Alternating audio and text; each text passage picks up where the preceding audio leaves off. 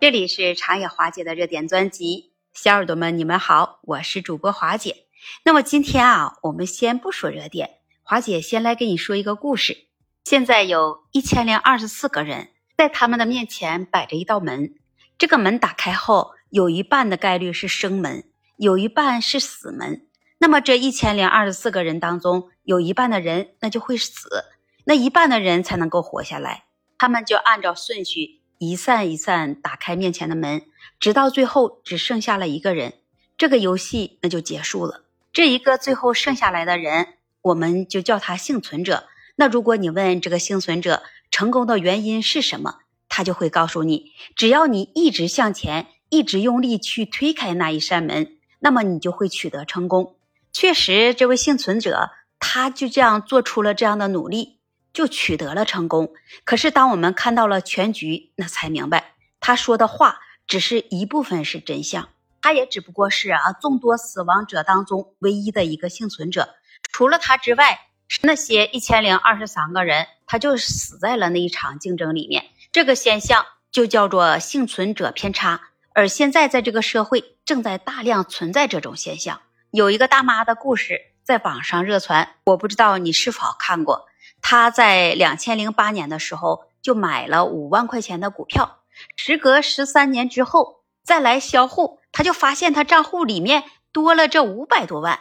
于是又有很多证券公司的从业人员就吹嘘着股票如何如何能让人一夜暴富。然而这件事背后的真实情况是他仅仅只是一个幸存者。我们有太多的人只是关注啊这位大妈。从五万变成了五百万的神奇故事，而忘记了那些看不见的炒股者，他们炒股从五百万变成了五万，从豪宅豪车变成了摩托车平房，从他的美满家庭幸福人生变成了妻离子散天台跳楼。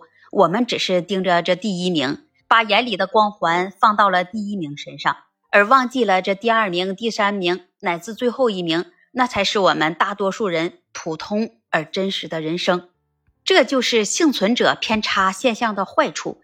那我们认为啊，那是我们大部分人的人生，以为自己和他们是一样。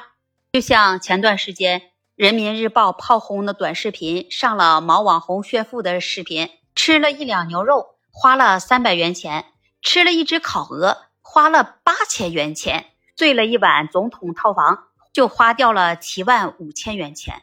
这些网红只会让你看到这筛选之后的结果，故意隐藏了关键信息。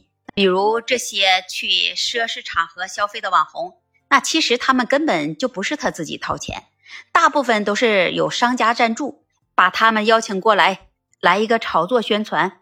这些在网上炫富的视频很多都是虚假的，主要是用来增长着粉丝、贩卖焦虑，然后再去割韭菜。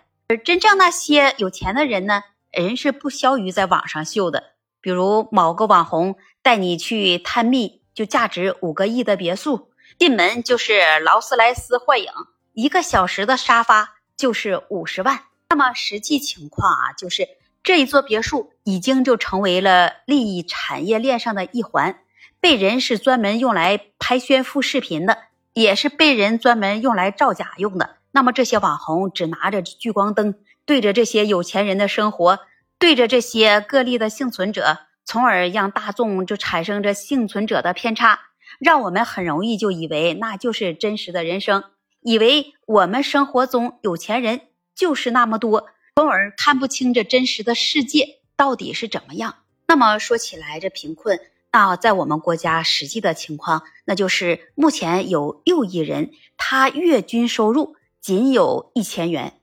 还有很多人的生活在贫困线上，在我们中国还有十亿人没有坐过飞机，百分之九十的人没有出过国，至少现在有五亿人没用上马桶。我们要做的是在属于自己真实的世界里找到平衡和适合自己的节奏，根本不必去羡慕谁，也不必去嫉妒谁，更不必被谁给影响。我们始终要保持有自己的坐标和坚定的价值体系，你是不是也这样觉得的呢？